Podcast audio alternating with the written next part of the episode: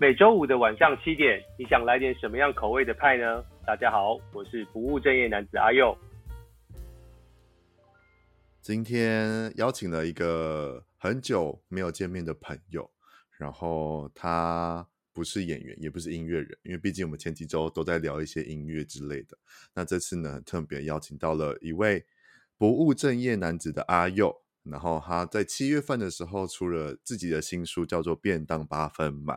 然后呢，这次的很特别，终于邀请到他来我的节目上聊聊他的新书。然后我们来欢迎阿佑。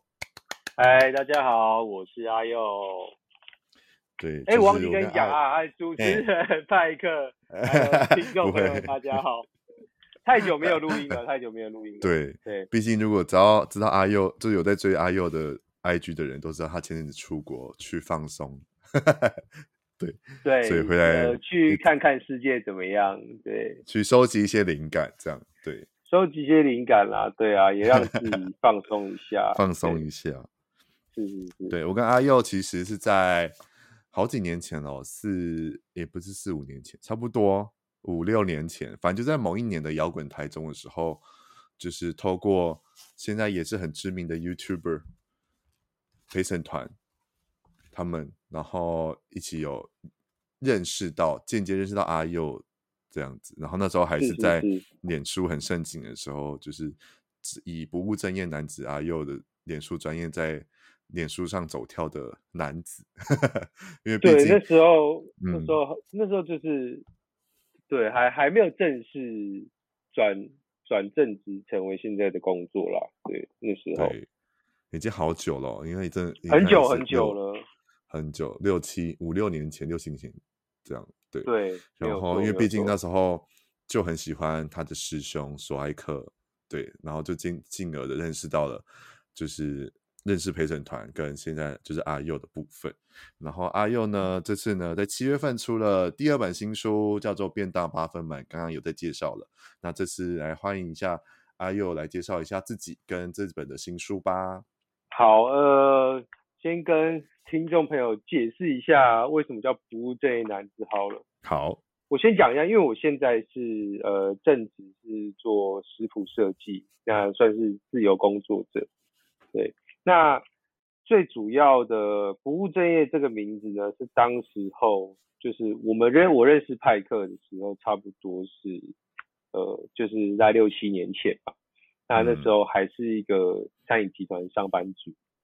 那那时候因为真的是工作对我来说是有一点压力，又有一点无聊，然后我就开始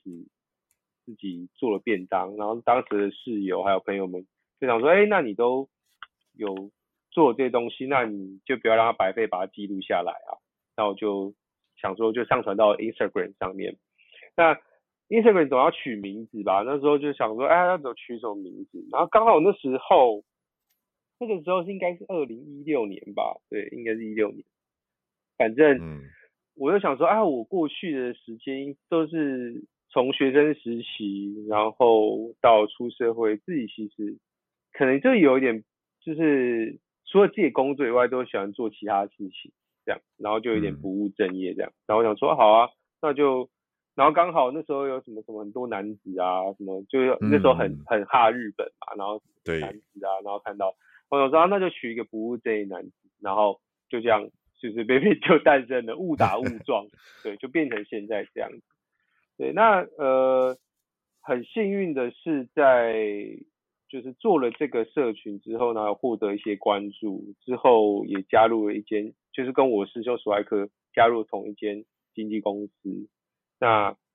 嗯，在这几年的累积过程当中，然后就先出了，呃，因为自己。本身喜欢做台式、中式料理，然后想要记录家里的味道，那就诞生了第一本书叫《台味便当》。那这接下来呢，那又沉就是中间沉淀了三年，然后有一些新的体悟，然后就做了，就是呃七月中就出了我的第二本新书叫《便当八分满》这样。没错，然后这两本呢我也都有，就是正是我。开始，因为自己本身就是也很喜欢下厨，只是可能比较没有那么多时间，嗯嗯嗯，然后可能厨房的大小有限，所以就是偶尔才会下厨。但只要每次偶尔下厨的时候找不到灵感，我就会拿着阿佑的你知道两本书跟师兄索爱克的书，就是你知道找找看到底有什么可以轻松容易下厨的。然后对我，我的应该比较轻松吧？嗯、开玩笑啦，没，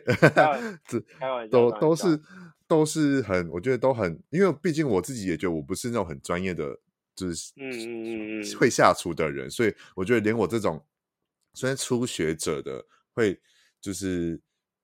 下厨的人都看得懂的书的话，其实大家都可以浅显的易懂，说到底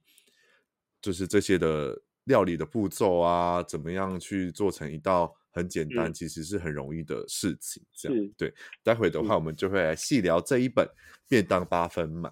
这样好的，好。那因为为什么会叫便当八分满？是有什么样的灵感，或是因为毕竟这个，毕竟来讲，这个这个书名对于平常什么料理书来讲的话，是蛮特别的一个存在。就是取名方式，我觉得蛮特别的。对，然后它跟台味便当又有什么样的差别啊？派克有有买，或是听众朋友你们有有拿到手上有台味便当的话。你们看它的封面嘛？那封面其实它就是我的便当，其实跟呃一般人的便当其实最大的差异是，我有很多的摆盘，或是它有，你看是它都摆的蛮工整的。那这个就是我的个性啦，就是说我做事比较在料理上面，我希望可以比较严谨一点，那就是我我之前的个性是这样。呃，这个这个就是。我会我会比较谨慎啊，像其实，在便当第一本的便当里面，其实你看它是两个长方形的嘛，一个是白饭，嗯、一个是白菜。那白菜的那个，它那时候我我觉得我做过算比较有点疯狂吗？还是有点比较强迫症吗？强迫症，对，有点强迫症的一个症头吧，就是说它。那个便当盒它总共总长是十八公分，那我就、嗯、因为我要摆三格的菜，那我就会拆成说，那每一格我就只能有六公分的扣打可以用，那我就会再把我，比如说像玉米，我就会把它切成六公分，它就摆进去就刚刚好这样子，嗯、然后，所以我都会就是我会经过一些。计算精密计算，也也没有到精密，但是就是尽量符合那个我的要求这样子。嗯，那这个就是因为我一直在讲说，跟很多人讲说，其实料理会呈现一个人的性格。那我我的便当也是呈现我当时的一个状态，就是这样。我对很多事情都会抓的比较紧，然后嗯呃，希望任何事情都是工工整整这样子。那呃。这样的个，其实除了个这个个性，除了表现在我的料理上面，那我的生活也是，跟我我的工作，其他工作也是一样。那这个让我其实有一部分来说是有好有坏啦。那好的部分就是你会知道说，哦，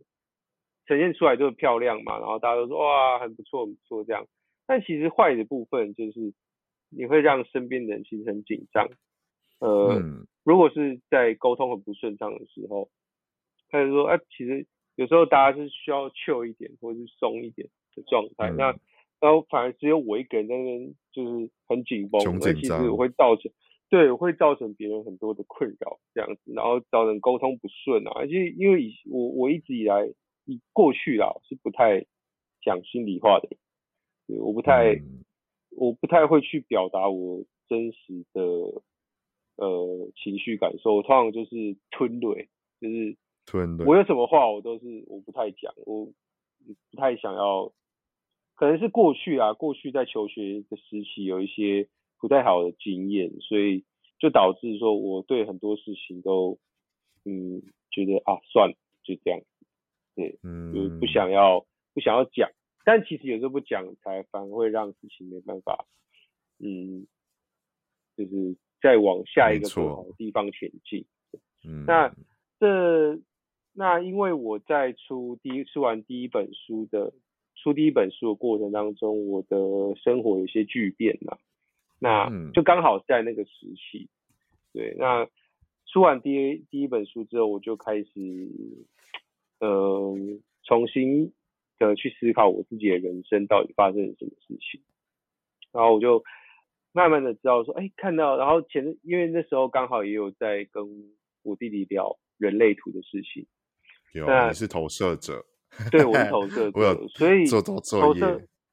对对对，受情绪，就是我我我我是要先管理好我的自己的情绪嘛。就是处理好我自己的情绪，我才能做事情嘛。就是以投射者的一些概念是这样来说，那没错。我就觉得说，哎，过去我太多事情都觉得是理所当然，或者说哦我做我抓这么紧，或者是我我都控制的好好的，为什么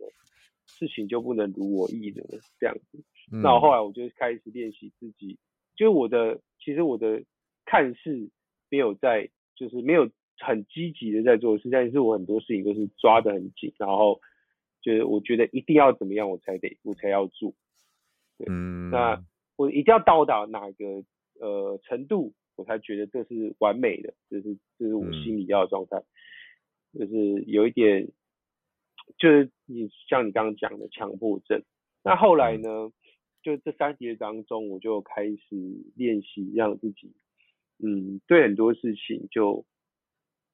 放轻松一点去的去看待，就不不太强求，对，那也留给自己很多时间去思考啦，因为刚好那时候也也疫情嘛，对，然后就让自己有很多的怎么讲，去练习啊，就是说看事情，例如说我在以前在做工作提案的时候，那我都会觉得说，哎，这提案我就要做到很完美。那对方就可以接受这样，但其实有在社会上工作，大家都知道，其实不可能有一次过的提案，对，一定是会有很多次的修改。那可是我以前的个性就是说，哎，我我我我都做这么好了，我都做这么多，为什么你们要看到我的好呢？你们为什么都不能理解我呢？但其实很多时候是靠群体的智慧跟群体的大家大家的努力。一起沟通协调，才有办法产出一个完美的案子，或是一个呃，就是在工作的时候可以很顺畅。那我以前是不太不太理解这一块，然后就很紧绷，然后这样长久下来，其实对自己心里是一种磨难，跟呃，不然不仅是对自己啊，对别人也是，也会对觉得说、嗯、哦，我都就会挫折感很深。那有时候就在我的书里面，其实有写到，我们可以其实不必要，我们就是在诶，我们在前期的时候，我们就尽力而为嘛。我就是不用去钻牛角尖，我就做到，我觉得诶，其实差不多八十趴，剩下的二十趴，我们留给一些，留给大家一起来讨论，一起来进步，这样。那我觉得这样的概念对我来说，其实呃套用在套用在我其他生活的层面上也是，然后就发现诶，其实我这样越来越轻松了，这个有一点。呃，嗯，让自己过得更开心。那书里面其实也有写到一个，就是其实会有八分哲学。再多，我有一次就是翻到一篇文章，就是在讲说，呃，三一一海，就日本三一一大地震过后，那日本的设计师深泽直人，他跟无印良品提出了一个，他们做了一个叫做“物”的八分目的一个展览，这样。没错。那物的八分目那时候在讲说，就是人他们在强调说，哎，人应该要就是减少物欲啊，就是对物的欲望，你就只要八分就好。八分只是一个，它是没有被量化的一个词，就是说，哎，其实你够用就好。那嗯，我就觉得说，哎，这个八分的概念很好。其实不管是我们在吃饭，我哎吃八分，它其实是哦物的八分目，其实这个八分目是八分饱的意思。那这个是日本他们的一个哲学吧，嗯、就是说在冲绳那边的一个哲学，就是说，呃，他们这样可以更长寿。对，那我在想说，哎，除了物，我们跟物物品之间，那跟人与人之间是不是也是可以这样子的？还有我们跟事物的距，是不是都要保持一个距离？然后我就开始这些，就是开始我刚刚前面讲这些。我是让自己放轻松，留一点空间，留点距离。然后发现其实自己过得比以前更快乐。然后后来在那时候，其实这样过了一阵子之后，哎，过得比较快乐，然后那时候刚好公司的同事说，哎，那你新书是要开始动啦，什么之类，要开始动工了。然后一开始我想说啊，这要这要怎么做呢？就觉得这个书要，他就想说，哎，要出便当书，但是便当书的就市面上大家该做主题都差不多做完了，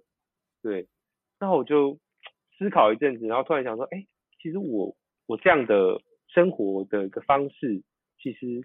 也有运用在我的料理上面，我的生活里面。那我还不如把我这样的一个呃经生命的经验分享，用料理的方式呈现给大家，然后就这样诞生了便当八本吧，大概是这样子。对对，所以说就是、嗯、这本，其实，在看你们呃这本书里面，其实看到一些照片。就是是料理的照片，或是有一些料理写真的部分，其实可以看到说，嗯，就没有那么工整，其实它没有那么的一定要摆成什么样多漂亮、多精美这样，但是还有还有很多粗糙的一面。像我这时候，我这里面有，其实我收我们我跟摄影师那时候，我们决定说，在做这本书的过程当中，我就跟摄影师讲说，你你的相，我们就讨论说你的相机。就是你的快门，就是能够拍就拍，对，你想要拍，你觉得很漂亮的画面，你觉得那个瞬间是美的，你就把它拍下来。那我们到时候再来选。就是说，我以前是没办法去接受这样的事情的，就是说，呃，我我我东西要很 say 的很漂亮，或是要 say 的，就是没有没有太多，要不要干净一点？对，但是后来觉得，哎，其实粗糙有粗糙的美，真实有真实的美。就是把我最真实的样子，在厨房里面的一些画面给大家看，对，这就是我觉得我的在这本书有看到我自己的进步了，就是说自己对于很多事情的释怀。我自己就是看了这两本书，就是下厨的时候在看这两本书，嗯，然后跟跟阿佑讲了这么多，就是关于这两本书的来源啊，跟介绍灵感什么，跟我之前。就是你在上每一个，就是不管是节目或者是 podcast 的时候，我都有听里面的内容，就让我刚刚在重新在我们在聊天之前，就是我们在录音之前，我有要再重新翻了一次的两本书的感想。其实是第一本呢，就是真的是便当的料理书，就是比较算是大家所谓的正统的料理书，然后。如果你没有听阿佑在讲的话，其实你不会知道他，你不会觉得他很拘谨或者是什么，只会觉得哦，这一本就是这是料理书，不会有任何的呃关于这个作者的人生或自己的心情历经历什么的，就是一本很非常非常正式的料理书。然后，但你当你看到第二本在看八分满的时候，你会发现它多了一个温度，多了一个。关于这个作者，哎，等一下，第一本没有温度吗？第一本有温度啊，第一本我都是温度是记录我跟我自己生，就是跟便当的故事，还有家人的故事啊，不是吗？我是说那个，我是说那个温度，我说的那个温度是第一本当然有温度啊，但是相较起来，第二本会变成是说，哦，你会让我感受到说，原来我的人生也可以跟你一样，就是有。去做选择成呃，我在吃饭的时候，或者是我在呃要怎么讲呢？就是会有一个八分，就是你讲的侍妾跟八分目的这个概念，会让我重新思考自己的人生是不是也可以做到这样的地步，跟可不可以成长成跟这位作者一样的人生生活？因为毕竟呃，我们刚才所说的那个八分目啊，或者是侍妾这东西，其实在很多人的眼里是没有这个概念的。如果在台湾人或者是没有，就是比较不会有，因为可能你看到一个文章或者是什么去知道这个东西是一个新的新型，我觉得应该是新形态生活的概念。虽然它是一个很古老的，就在日本流传的一个一个概念，但是对于我们来讲的话，这件事情比较少。然后，嗯，相较之下，你就会觉得说，哦，原来我们的人生可以有这种的新的活，新的。想法跟新的部分的话，就会变成是说，哦，那我可以因为你这本书去成长许多。我觉得就是我所谓的温度，嗯，对，不要误会好不好？不要温度是是很担心会被误会，对啊，对就是这样。因为我第一本书是我冷这样子，第一本书就是比较你就是你这样讲，就是会比较拘谨一点，就是摆的美美的，然后对，然后所所所讲的一些可能自己的东西就会比较少一点，跟比起来的话会比较，我觉得比较少，因为，因为但两本书都是，嗯，对，因为第一本书主要是在记录我们家的故事啊，我还有就是我们家跟我呃我成长过程的一些故事，主要是它也算是一本故事书啦，哈，就是。呃，就是用用便当只是载体啊，那去载承载着我的故事这样。最主要第一本书的是在讲家人，那这本书其实便当八分满，呃，因为我觉得我虽然是在分享我自己的生命故事啊，但我觉得这个也是呃我们这个世代的人其实碰到最大的问题，就是我们跟自己的相处。还有自己心理，呃，自己心理层面的事情，其实他没有这么，他不是一个呃，只是在讲我自己的事情，而是我去，我希望我我是可以跟大家站在一起，我不是一个哦只会做料理的，我只是希望说，便当只是一个我传达的工具，它只是呃，我们可以填饱肚子的一个一个就是粮食而已。但是最重要的是还是我们自己，嗯、呃，生活的态度跟面对事情的一些观点是都有机会可以改变的。尤其在呃台湾这样子比较，我说实在话，就是在比如说我们在台北生活久了，其实你就知道这边的一个生活状态就是汲汲营营，就是你每天都很努力的在赚钱，在工作。那其实有时候会忘记该怎么去生活，对，该怎么去跟自己留留一些时间给自己，这样。嗯，因为毕竟就是刚才讲的照片这个部分，也是这像这一次便当八分满的部分，就真的偏的比较多比例的照片，然后照片其实拍的就又是很更生活感一点，就更让。我觉得会更让读者知道说，这这个作者的可爱在哪里，跟他料理对料理的态度是怎么样转变，跟他如何教你做这道料理是怎么样的。我觉得生活感跟距离有再更近一点，我觉得都蛮好的，而且又很可爱。就是你自己拍的照片，就是我说啊，应该说你你被拍的照片其实都是蛮可爱、蛮居家生活感的。嗯，就会变成是好像是你在我面前做的这道菜。给我们看这样子，对，因为我就是希望说，哎，我们是，呃，这些照片是，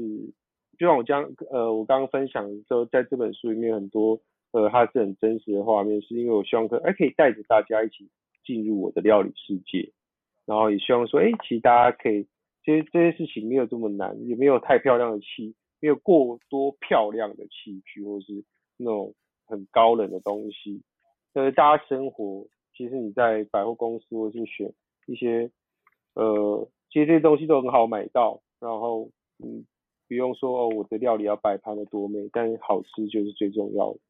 嗯，就像就是阿佑在便当的那个八分满的书上面，其实有写一个副标题，他写便当和生活都不需要过度填满，试着享受留白的适当幸福感。我觉得这一本书把这两句话。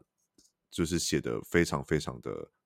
非常的就是好，因为就很贴切这两句话。呃、对，因为八分满这个概念，我们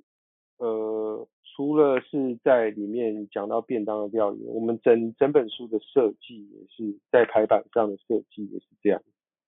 就是呃我们没有把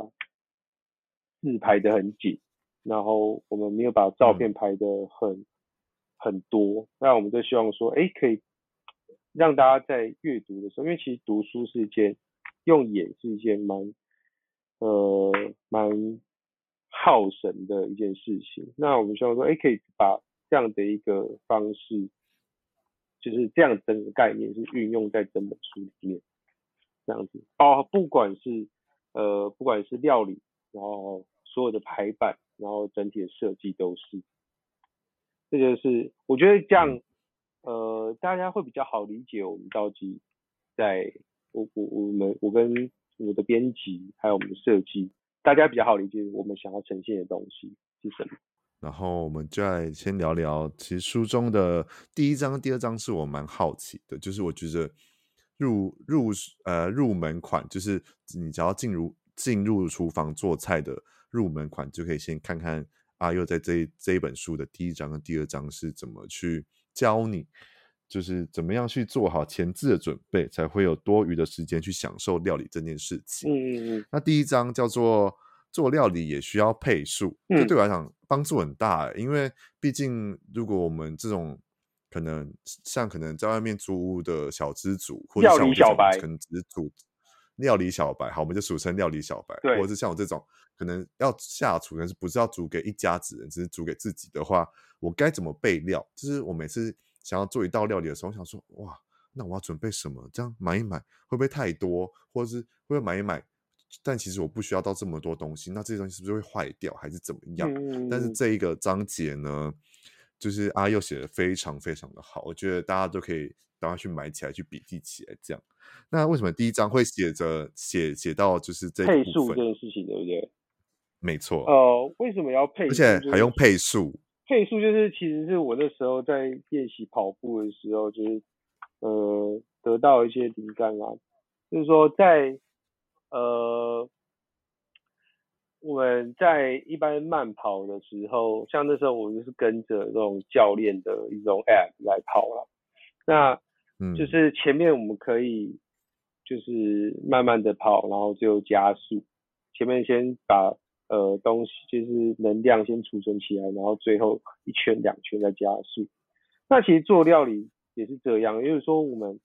呃前面我们可以诶。在比较松的时间，我们把，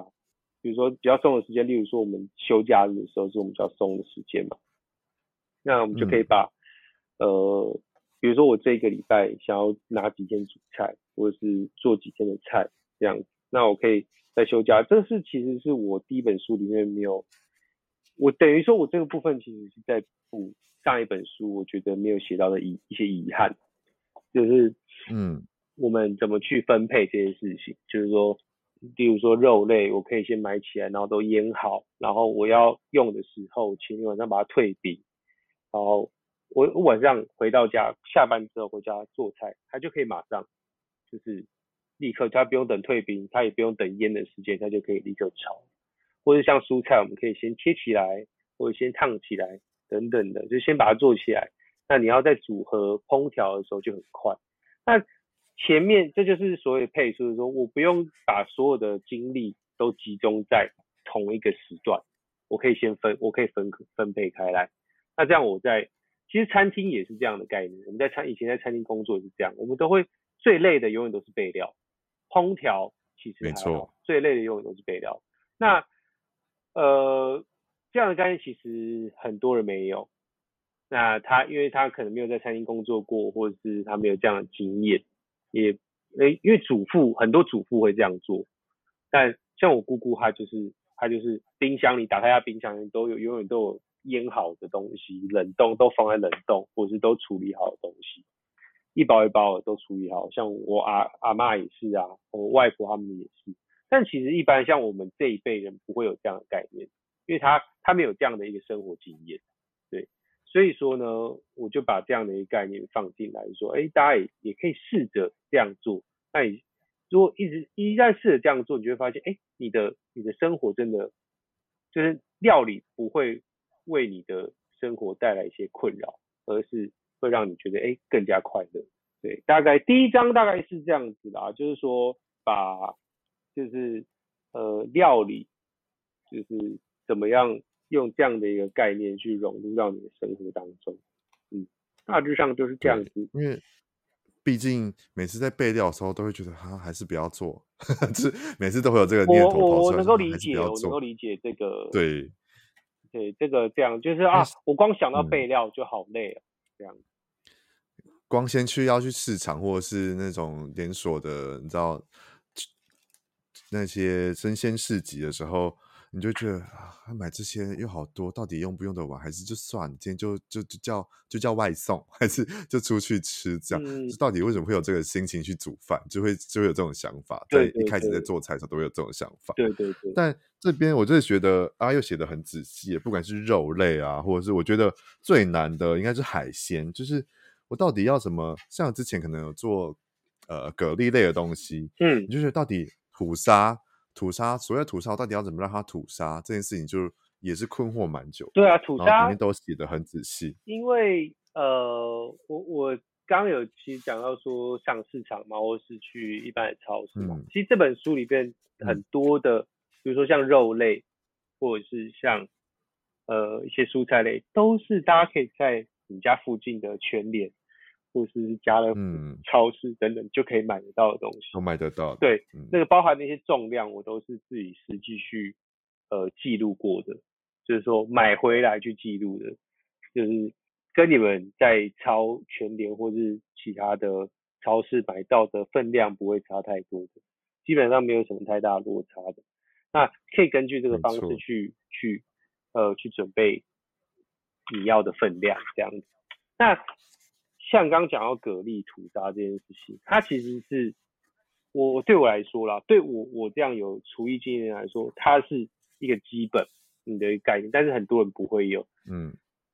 对。只是呢，大家可能都忽略一点，就是其实例如说我们讲全年的真空包的蛤蜊好了，大家都可以去仔细看一下，你买回来去仔细看包装，它里面就有教你怎么吐沙了，它的背面就有写。我后来有发现这件事情。对。他就有教你，所以说其实它是一个很基本的概念。比如说你吐沙，那你就是最基本的，你就可以用一千克的水嘛，然后三十克的盐，就把它做成像海水的海水的样，就是海水的浓度、咸度，然后让蛤蜊泡在里面，嗯、然后放在阴暗处，对，这样就可以吐沙。但是它还有更进阶，例如说，好，那一般来说蛤蜊它的水不，它的水面不会这么深。那它可能就是，你可能就是用五百克的水，然后加十五克的盐，让它浅浅的盖过去就好，稍微浅浅盖过去，不用那么深，嗯、也可以。对，根据你自己买到蛤蜊的量，那这是一般人不会有的概念，但是这本书有把它记录起来。那你把这些把这些很基础的烹调的一些概念，呃，学了起来之后，你会发现，哎，你的人生就是。料理其实是很有趣的，而且它是有有一些公式的。你只要把这些呃基本的原则跟公式都都记好了，那它就是这些料理怎么讲？料理的过程会让你很开心啦。学习，我觉得学习是一个让自己进步、勇敢尝试的。对对对对对，因为。学，我觉得做料理就是一种学习了，就是说，嗯，它就是个，嗯，就是像我觉得人，因为比如说像我们是专职做菜的嘛，那呃，嗯、可能对我来说这是简单，但对一般人来说不是，所以说，其实我们就可以换，呃，把它转换一个想法，说，哎，我今天是在学学习一个新的事物，嗯、那你会觉得说自己，呃。当做他这在我我在后面便当的第二篇讲到说自家的小桌饭桌，就是说自己的看一下哦，自己的那个幸福感，下班后的那个幸福感可以怎么培养？就是说呃嗯，让自己还有劳动的，就是有劳动感的这种兴趣，就是说可以像我我就是常做菜嘛，对不对？那呃做菜对我来说后面就已经麻痹了，因为它是我的工作。那我就要找其他的兴趣，嗯、像我的这一年里面，我就很很努力在练习冲咖啡，就是，嗯、呃，对，像咖啡，就是咖啡的冲煮是我这这还有运动，也是我就是我这工作之余很很努力在在练习的事情，这样，对，所以说做菜也可以变成大家的呃另外一种学习的一种方式，然后可以让自己在。因为我觉得学习是会有成就感的，就是你学习到一个程度，在、嗯、成就感可以给你的生活带来很大的助力。其实打扫家里就是，对啊，像像扫除啊那些东西都是。这就是我想要讲，就是做菜其实不难，但我们其实可以去追求一个所谓的成就感，就是让自己可以在工作之余，就是劳累之余，可以得到另外一份小确幸嘛，就是让自己可以对于生活可以更有动力去继续生活下去。我觉得更会更有希望吧。嗯，对啊，你会觉得自己还活着的感觉，因为你被工作麻痹之后，你就觉得啊，我因为很多人他一生的可能就是奉献给工作。他没有自己，没错，他就是，当他你帮他当当你把他的工作或者是他的一个呃人生的，因为他他可能只有抓着一个东西当做他的中心支柱，他的那、嗯、那个那个叫什么依靠，他的心里就只有依靠这些东西。嗯、当他你把他抽走的时候，嗯、他会觉得哎、欸、自己是不是没有什么价值了？对，其实很多在过去我们的呃上一辈的可能爸妈或甚或是我们的。呃，爷爷奶奶他们都是很多人都是这样子。他们，你当他把他的他的一个，因为他的怎么讲，他的生活重心都只有一个而已。他的重心只有一个的时候，嗯、没错。当他的这个重心没了之后，他会他会对他的人生失去信心，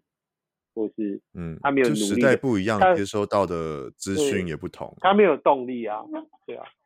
嗯，没有错。就是我觉得，虽然阿佑他是在专职在煮菜跟做料，可是他们其实，我觉得你们应该每还是一样，在对于料理这一块，其实也都还是一直都在学习吧。毕竟你看，现在最近也不是最近这阵子这几年一两年开始流行什么所谓的未来肉这件事情，对你们讲，应该也是新的料理的烹调方式的时候，你们也在学习怎么去跟这个料理去做一些新的新的。组合吗？还是新的？就是我觉得，其实你们专职的也是都要每天都在学啦。我觉得一直都在学，因为呃，学习，因为料理，尤其是料理世界是很深的，很深又很广。嗯，所以说他每我们每一天都在学习啊。那像是有人可能，让每个人学习的方向不同，有人在学习让自己的技术跟的，比如说他的基础功更扎实。有人在学习新的调味方式，有人在学习新的呃烹调技术，就是烹调的，嗯，呃，就像我们前以前多年以前的分子料理，然后，嗯，呃，还有更多新的不同的采集的采集的文化，然后像这几年这一这两三年最红的，全世界当代最红的就是腌制料理，然后刚刚你讲的未来肉这些东西都是趋势。那像我就是用减法，就是说我在练习的就是减法的料理，就我们我们试着就是让工序变得更简单。嗯、那你的那这时候呃调味的排列组合，或是就是食材的选用，那就要更精准这些。因为因为很多人，因为像我的理解是，过去很多人是。尤其学中，我们学台湾菜或中菜的时候，其实，呃，最常陷入的，或者我觉得不管学什么菜，很容易陷入一个窠臼，就是，呃，你会觉得，哎、欸，我东加西加，东加西加，风味层次好像叠的很多，但是其实它组合起来是不对的，就是会不是不对，就是说，其实很奇怪，然后加了一堆有的没有的花花草草，有些人是为了加而加，而不是说他加是有目的的。有些人说啊，我要漂亮，我要怎样把它加起来，但是他没有去仔细思考或者尝试说这样做到底适不适合。对，像例如说我在练习，就尽量简化，对，把这件事情，嗯，呃，学习好，对，这也是跟我的生活，呃，整个心心态的转变有关啦。就觉得说哦，其实要加很简单，但要减很困难。生活也是这样啊，嗯，生活也是这样。那第一部分其实还有一个我觉得蛮特别的，就是在我看那么多料理书来讲，比较没有看到，就是你是有教怎样去准备卤水，卤水，对，盐卤水，香料盐卤水这一趴，对对对，我觉得很实用诶。这对于如果妈妈来讲的话，其实也很实用。嗯嗯嗯，对，就是盐卤水，一样的卤水去。嗯，因为盐卤水是这个，就是所谓的湿式盐卤，这个是西餐的一个概念。那嗯，它是让你的呃肉跟里面的蛋白质去做转换嘛，然后让它的就是你的肉可以更保水一点，就比如你在煎在烹调过程当中就比较不会去丧失水分，这样子。那它就是它呃这个概念就是希望说，哎、欸，大家就是在你在面对，因为我觉得台湾人还是没有太多吃鸡胸的习惯了，但因为整个趋势就是大家都想要在减脂嘛，那就比较少吃鸡腿这样的东西。那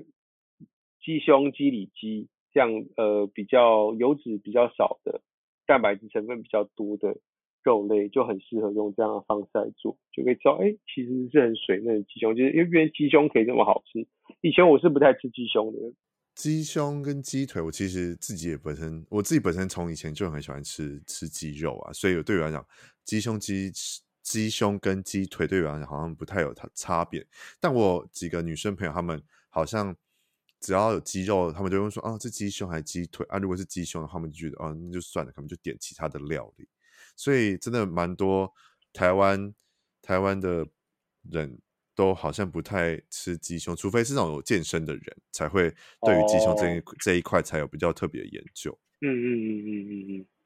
所以因为这本书里面有一些，就是大家可以在运动，就是因为我变呃，就是也跟大家分享一下说，说这本书里面有分个在料理部分有四个生活场景啦，一个就是上班族的便当，然后还有呃下班后的。就是你可以回家可以下酒配的一些菜，那个你可以用便当的形式呈现，然后还有运动，呃，运动后的或者运动前的一些能量补给，然后还有就是呃休假时候的呃亲友聚会可以用的比较大型的便当菜。那会做这样的呃分类，是因为我觉得呃这是现代人啊，就是尤其是都市人。大部大部分人的生活形态就不出这四个场景。那呃，像我们刚刚讲的运动，就是现在大家很多下班时间就会去，可能说跑步啊，上健身房啊，或者像我我的打球，或是或是有人会去爬山等等的，不一定。那这个这些便当呢，尤其特别是呃，就是这些料理呢。应该说是它可以像运动这些料理，它就可以帮助你，就是说你不用获得那么多呃淀粉，然后但是你可以补充到能量这样。那鸡胸在这里面也扮演一个蛮重要的角色。因为其实第一部分其实还有一些很也是很基础，跟大家可以去学习的，就像米的处理跟顺纹跟逆纹。那如果大家有想要知道的话，就大家去买书这样。然后刚才稍早的话，其实。我觉得阿月也讲到一个，我觉得我以前因为这几这一两年在开始慢慢在实行的就是减法这件事情。然后阿佑的第二章呢就在写说够用够吃就好，多留点空间给自己。就是其实厨房里的一切也都是用八分来准备，因为毕竟我们买完了，就是这熬过了说要煮做料理这件事情的时候，我们买完了那些食材回来的时候，进入进入厨房的第一件事是要开始准备。备那些料理用具，就又是一个第二个难关。就想说，又会开始出现说，哈，还是我不要煮了。就是在这件事情就会发生这样。那第二章我就觉得阿佑准备的这些烹调器具的笔记啊，或者是分享，我觉得都很厉害耶。怎么说？就是会知道说，哦，原来其实我在家里只要准备一个平底锅。或者是我只要准备一些什么简单的东西，我不不必要多，我只要简单几个东西，我就能把我的胃就是料理的很，就是可以让我的胃填饱这样子。嗯嗯嗯。因为毕竟你说要煮什么东西的时候，你就开始说哈，那如果这个我又要烤，我又要炸，我要什么什么，那我是不是要准备一个锅子，然后一个平底锅，一个什么什么？其实有些只要一个平底锅就可以解决，或者只要一个锅子煮。一次这一次性的这样煮完就可以结束了。对啊，因为呃，因为现在很多人的家庭的厨房就小小的嘛，有些人家在外面租，那他的、嗯、呃，可能他只有一口炉，对，然后或者是他只有一个电磁炉而已。那这样的方式说，哎，我一锅 one pocket one one pot 这种料理，它就可以可以让大家嗯不用去为了说我要做，我要做出就是做太，因为我觉得大家其实吃东西也不用这么复杂啦，只是想要吃饱而已。对，那一只平底锅它可以、嗯、其实就可以真的可以做到很多事情。对，然后后面就有在讲，简单就在讲说到底怎么抓食材的分量，嗯嗯嗯嗯，就是也是我觉得也是也是很贴心诶，会觉得说，因为你知道备完料，然后什么时候，那我到底煮，因为可能随便挑一个哈，就是可能可能像像阿佑第一本书的台味便当，我就很喜欢里面其中一道，然后我也有做成功，然后做了至少两三次，然后有分哎哪一道给我哪一道。你还记得吗？我来考考你，你还记得吗？我，欸、我有问过你，我忘记了，太久了。那就是那个那不勒斯面便当。Oh, OK OK OK，对对对对对对。那我算台味便当里面算比较高难度的吗？我觉得，但是又让我很吸引。你说被你的文字所吸引，你说它是难度很高吗？你刚说难度很高吗？我。我觉得算吗？我不知道哎，因为我觉得算它的酱啊，也是一些比较特别的酱或者是什么。它难度很低，因为我第一次哦，难度很低。在台味便当，因为台 我记得台味便当算是一本我后来回去看，它真的算是一本难蛮难的书哦。就是呃，我觉得难在就是它的工序实在太多了。嗯，对，这个是这是台味便当，因为对那那不勒斯我说它的难其实。酱啦，酱的酸咸程度对我来讲，就是我第一次跟第二次的差别，就会觉得第一次做的时候有点会太过于酸，或者是太过于咸。可是你没有按照比例调的时候，这就是为什么我说你的第二本书这么的贴心，就是因为比例有时候会抓错。我我们家可能就是也没有像你，可能像其他比较专业的厨房或什么的会有。专业的可以量克数啊，或者是什么什么，所以我自己我自己就是那种也是看感觉的人，说哦三十克或者什么几克，可能这一罐有一百克，可能就倒个三分之一这样之类的，所以所以才会说第二本这么贴心，就是因为让我知道说哦，原来我可以买这些东西放在家里就可以准备好了，对啊，我可能需要这个东西几克什么的，对对对，就让我觉得哇，这本书又更更贴心了一点，这样。就是其实这本书也补到一些我觉得。第一本书没有写写完的一些遗憾啦，就是呃可以把更多事情写得更透彻一点这样，嗯，对啊，因为毕竟对于我们这种料理小白的，看到料理书上面写适量或者是什么一小撮或者是什么呃。之类，就是会觉得啊，那到底我要到底要如何去达到这个人讲的适量，或者达到这个人讲的克数，或者是什么的，就会觉得很麻烦。然后就觉得身边没有那些可以量克数的东西的时候，你的第二本书就出现，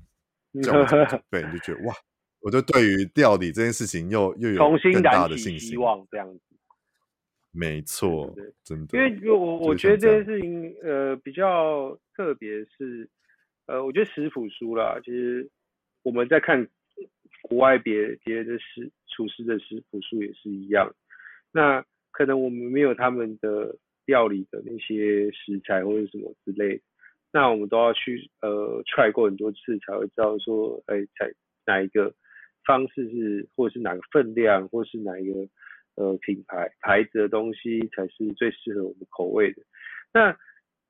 这就是料理有趣的地方啊，它就是一个学习的过程，就是在试验的过程。然后我可能这次做出来难吃，但我经过很多次努力，终于做出自己要的样子。那人生也是这样嘛，我不可能说一次都到位啊，对啊。那没错，就是呃，可以让自己从料理去获得一些除了成就感以外啊，你可以知道说，其实人生就跟这件事情是一样，你可以去体会到很多事情，嗯、对。然后刚刚阿佑有讲到，这次其实这本书有分成四大生活场景，我觉得四大场景吧，生活场景。嗯、然后这四大部分的话，我会再挑个几道来聊聊，因为有些我觉得都是哇，每次看看阿佑的食谱书，都会你知道就会口水直流，肚子就很饿，然后就想说，嗯，我要来 煮煮看，我要来做做看这件事情，或者我要来煮煮看这道料。是像上班族的五十便当，我就觉得。很多鸡肉这件事情，对我来讲，我会想要学好自己到底如何煎好一块鸡腿。嗯嗯嗯嗯嗯。对，因为像你里面的呃，可能蒜味鸡肉啊，或者是可能蜂蜜柠檬鸡腿排这种，或者是鸡肉末饭这种东西，对我来讲，哇，我到底如何可以教教，简单讲讲，到底要怎么去煎好一块鸡腿排吗？例如说，好，我觉得，呃，我觉得煎好一块鸡腿排，例如说，嗯，你用一个不粘的平底锅嘛，那基本上，嗯。鸡皮其实要煎脆，那就是它里面的油脂要去除，水分也要去除。那这个除了炸以外，哎那你用一般用煎的方式的话，就是说你要用小火开始煎，慢慢的把油逼出来，跟水分逼出来。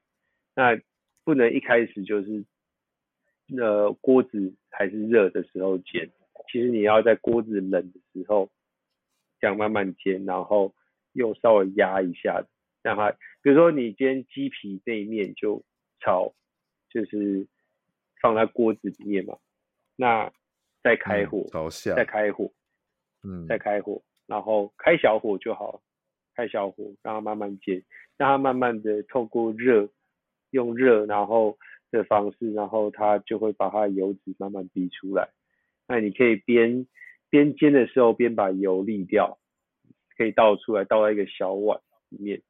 那这些剩下的鸡油你就可以拿出来炒菜也没关系。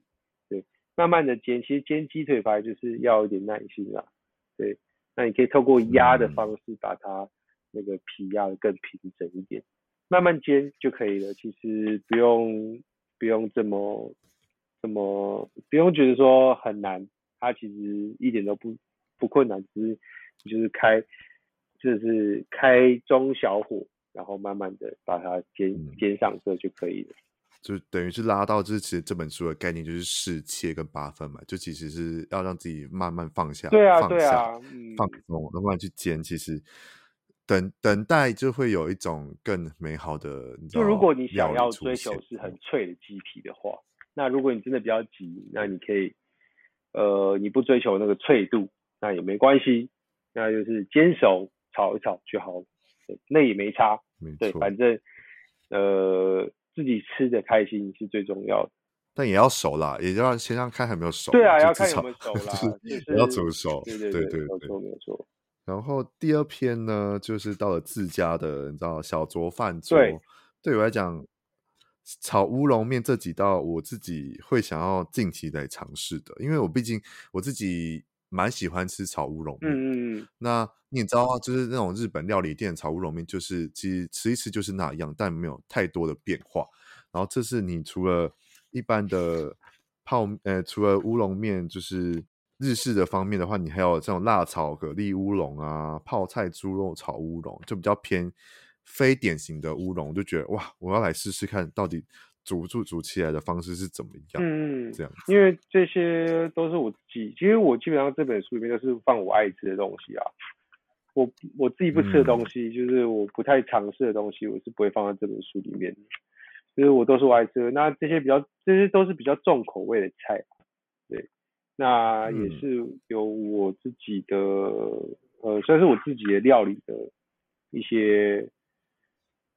结合起来，比如说大炒蛤蜊乌龙，其实它这个概念是从白酒蛤蜊的意大利面来的啦。对，那我想说把它转成，哦哦、对啊，把它转成，呃，因为很少人在这样做啦。你看外面很少在做炒蛤蜊乌龙，对，嗯、那有一些居酒屋也在做了。那这个是我自己的版本的做法。那嗯呃，因为我觉得炒乌龙是，嗯，它吃起来不会让你觉得很有负担。你觉得小小一份，其实，但是你心里会觉得很满足的东西。嗯、然后接下来第三部分就是刚才早早讲到那个运动的这一部分。嗯。其实花椰菜米也算是前期前几年开始在流行的，这两这两年吧，两三年吧，就就是比较也是新形态的料理部分，就是新的时代选择啦。我们、嗯、对，那我们如果这种健如果要健身的人或者运动的人，如果我们要就是运用花椰菜米的话，你有什么简单的，就是可以介绍一下它怎么去备料吗？它不用备料啊，花椰菜米就买冷冻的就好了，全年都买得到，就回去直接炒或者怎么样。对啊，你只要把它解冻，然后它就会变成像就是一颗就是一小颗一小颗的那种呃蔬菜蔬菜碎末这样子，然后就把它当做白饭就隔夜饭。来炒，这样就可以直接炒就好。对，哦，对对，原来这么简单，很简单啊！花椰菜米不用自己打啦，不用自己买白花椰菜回来打，里面书里面都有写到，你就、好累哦、你就买冷冻的花椰菜米，人家都帮你处理好了，那个非常非常快，很轻松。反正只要解冻，然后料理就可以。对啊，对啊，对啊，嗯，完全不用不用去特别要要还要买什么调理器把它打什么之类的。还、啊、有这种有这么方便的，对啊，有这么 就超市都有卖这么方便的东西，啊、网络上也都有在卖，就是你不管在虾皮或者是在怎样的电商上面都买，很能够很能够轻松就买到，那就不用让自己有，就是让自己太累了，不要啦，真的。对，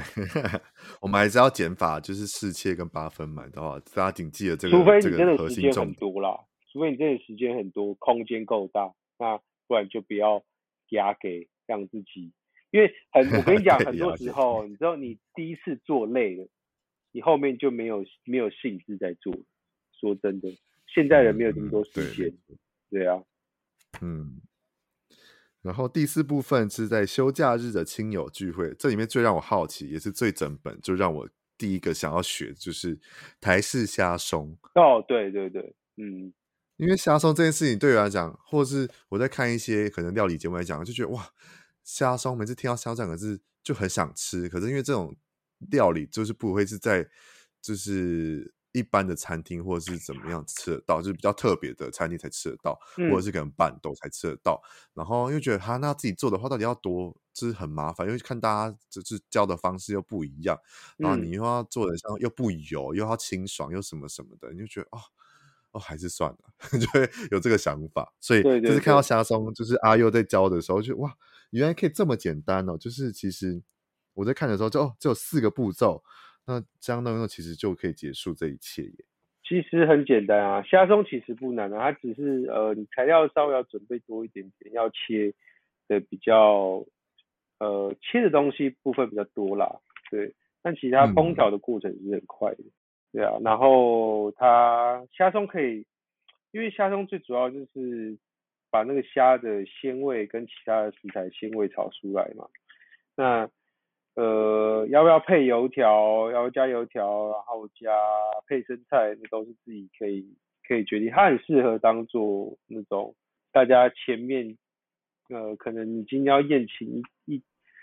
呃很多就是朋友，那他你可以先把它做起来，因为它冷着吃也可以。所以说可以，哎、嗯欸，大家就是前面还没正式开始用餐之前，你就可以上点这种东西，然后它就是让大家先添垫一垫胃，这样子也是蛮好的。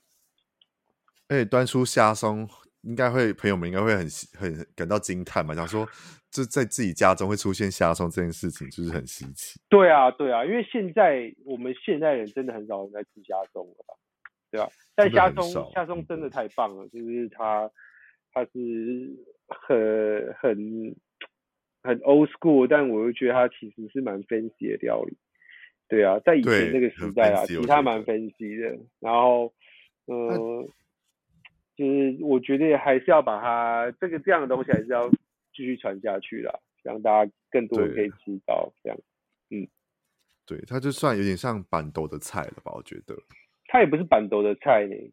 就是以前以前我们办桌反而不会吃到这种菜，反而是我们就一般的家庭小馆才会吃的菜，就是说可能跟长对跟长辈啊，我们去吃饭去那种外省的小馆啊，我们就会吃到这种东西，嗯，对，就比较特别一点的餐厅才吃得到。对对对对对。然后其实讲到这四个部分的时候，我就想说。那如果我就想说，那还有什么生活场景是你可以去运用的？所以我就思考了一件题目要来考考你。嗯嗯嗯，对，就是如果呢，因为毕竟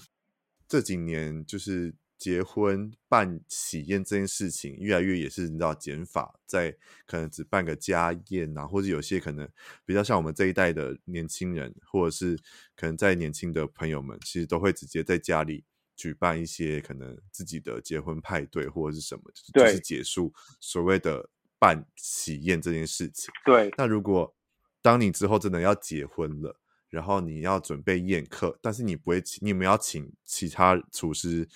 宴做菜，那你要自己想要自己做菜给邀请来的亲朋好友们，然后。我们思考个五道好了，我原本想要十道，但十道有点太多。哎、欸，等一下，等一下，等一下，你，你是说如果我今天要结婚，然后我要结婚，但是我要，我要，我还要自己做菜，自己煮，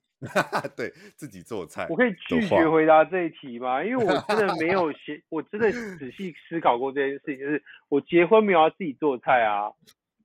或是，或是好，那我们不要自己做菜好了，我们我们思考就是，如果你有，你可以端出五道菜给。嗯就是请这些亲朋好友们的话，你会想要请，因为毕竟都会有前中后嘛，可能会有开胃菜跟主餐跟 哦，跟好好好，这我们一个 set 好了好不好？我们就一个 set。好好好，如果我们有开胃菜、沙拉、主餐，然后甜点跟汤品，就这样。我们这五道你会选什么？如果以结婚的场场所来讲的话，我觉得一定要开胃菜啦。鸡汤汤汤类的话，你会选鸡汤？对，鸡汤，我一定要有鸡汤。然后，呃，还要有，我觉得，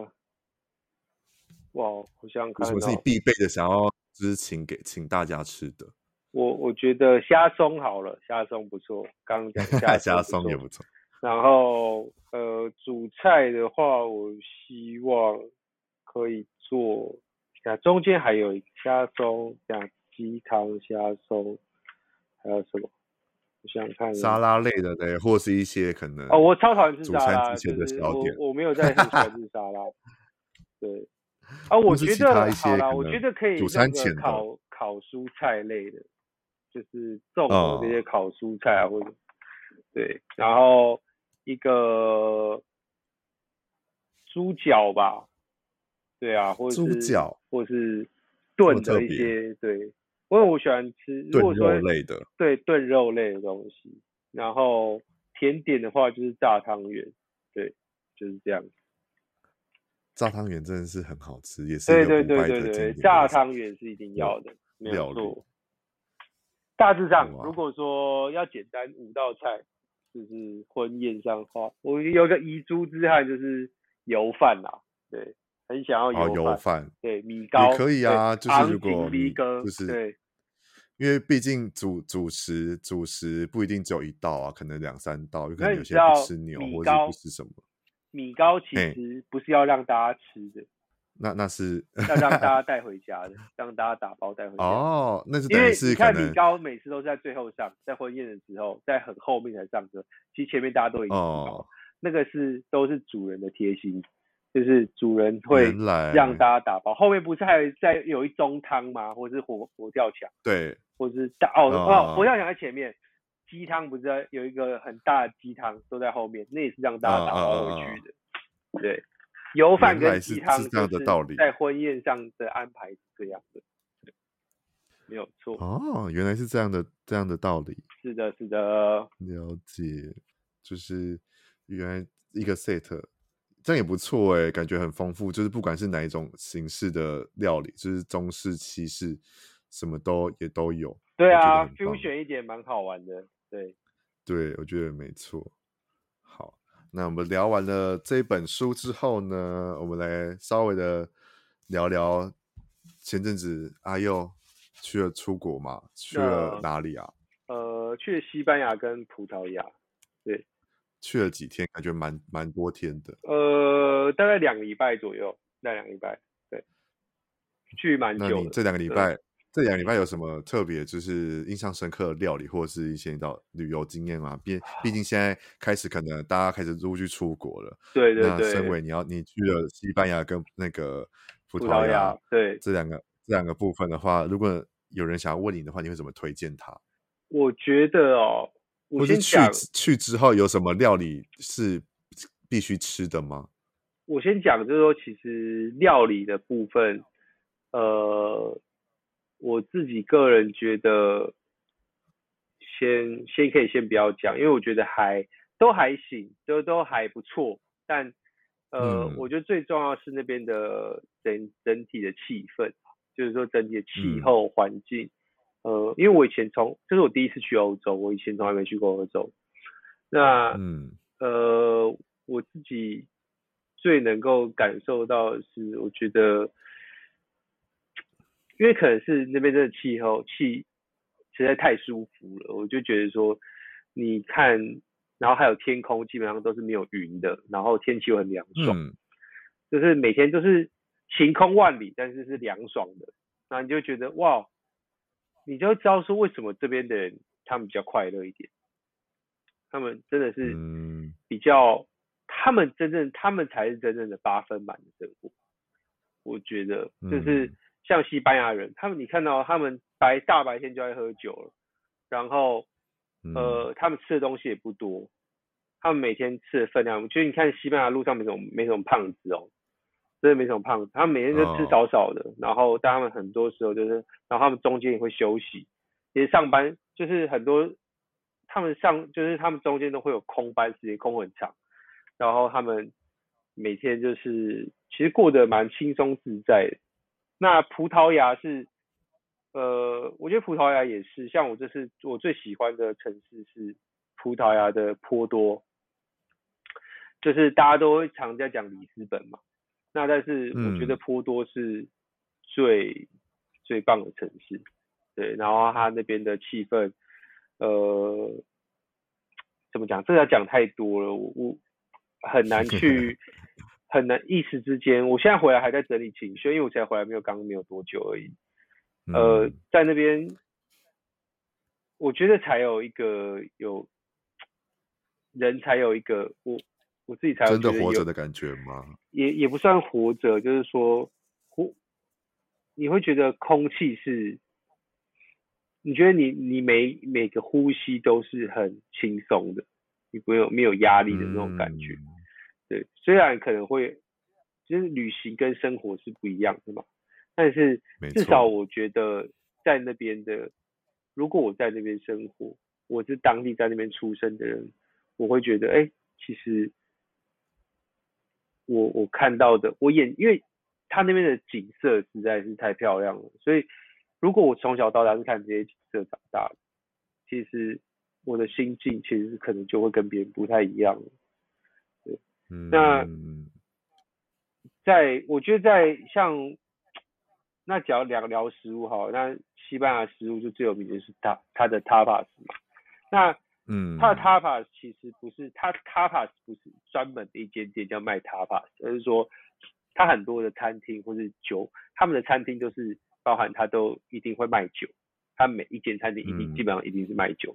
那嗯，他们都叫 bar，他们不、哦、不是不是 restaurant 这样子，他们是叫 bar，、哦、然后大部分都会站着吃这样子，嗯、然后也有坐着吃的。那他比如说你的菜，你就可以选择有一种叫做 DABA，就是 T A B A T A P A 叫 DABA、嗯。那 DABA 就是呃小盘的分量。那它可以，你可以选择，它有些它可以，它比如说像炖牛膝或炖牛尾，它必须要整盘，它就没办法做 DABA。但是有一些面包或是火腿或是一些简单的马铃薯料理，它就可以做 DABA 这样。嗯，所以那在那边的 DABA 就是，呃，你就会觉得，哎、欸，其实很很轻松很自在。那它的调料理方式也不很复杂，对，你会觉得，哎、欸，这个方式，那口味上其实也，我觉得也蛮接近台湾人的口味啊。那你也不会觉得吃不太习惯，嗯嗯。那在那葡萄牙的食物的话，就是分量很大。那你也可以做到，其实葡萄牙路上，呃，就是胖子比较多一点，是真的。对、嗯、对。然后，但葡萄牙有些东西真的，我觉得之后啦，之后大家可以期待，我会在我的 IG 上面分享这次这次两周的这个游记，还有看到一些事情。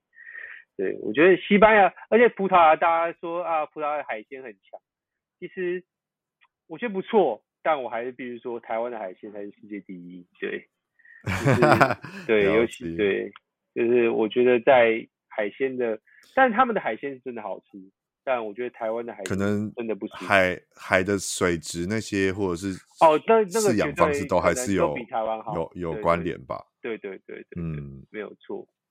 对啊，出国我觉得有机会啦，大家可以真的要出去。我觉得疫情之后，大家也是闷了，要出去。那看到世界，但、嗯、西普这两个国家疫情之后也影响很大，就是观光。那加上最近是旅游大季，嗯、那我们看到就是路上观光客很多啦。那整个的风景，就是据我们所知啊，就是说我们跟当地人聊天，他们说其实疫情之后，整个他们的。生活改变很多了，那他们大家心态变不一样，嗯、但我我还是觉得说，我们在台湾的朋友们有机会，大家都一定要出去走，因为台湾真的太小。那每其实我每天都看一样的新闻，或是看一样的风景，一样的世界，其实视我们的视野反而会变得比较狭小一点。就是嗯嗯、呃，尤其台湾现在状态，对啊，就是大家就是要前不前，要后不后。对，就是有一个，就是介于一个，一个过渡期，过渡期。对，那再过一阵子，大家可以出去的时候，我觉得你去看看这个世界，因为你只有真的只有出去，你才会知道说，哦，这个世界到底现在发呃变成什么样子，然后大家的状态是怎么样。对，然后才知道说，哦，其实自己的生活可以不用，就是如果可以的话，我们的生活可以，呃，可以试着让自己的。去改变一下自己的一些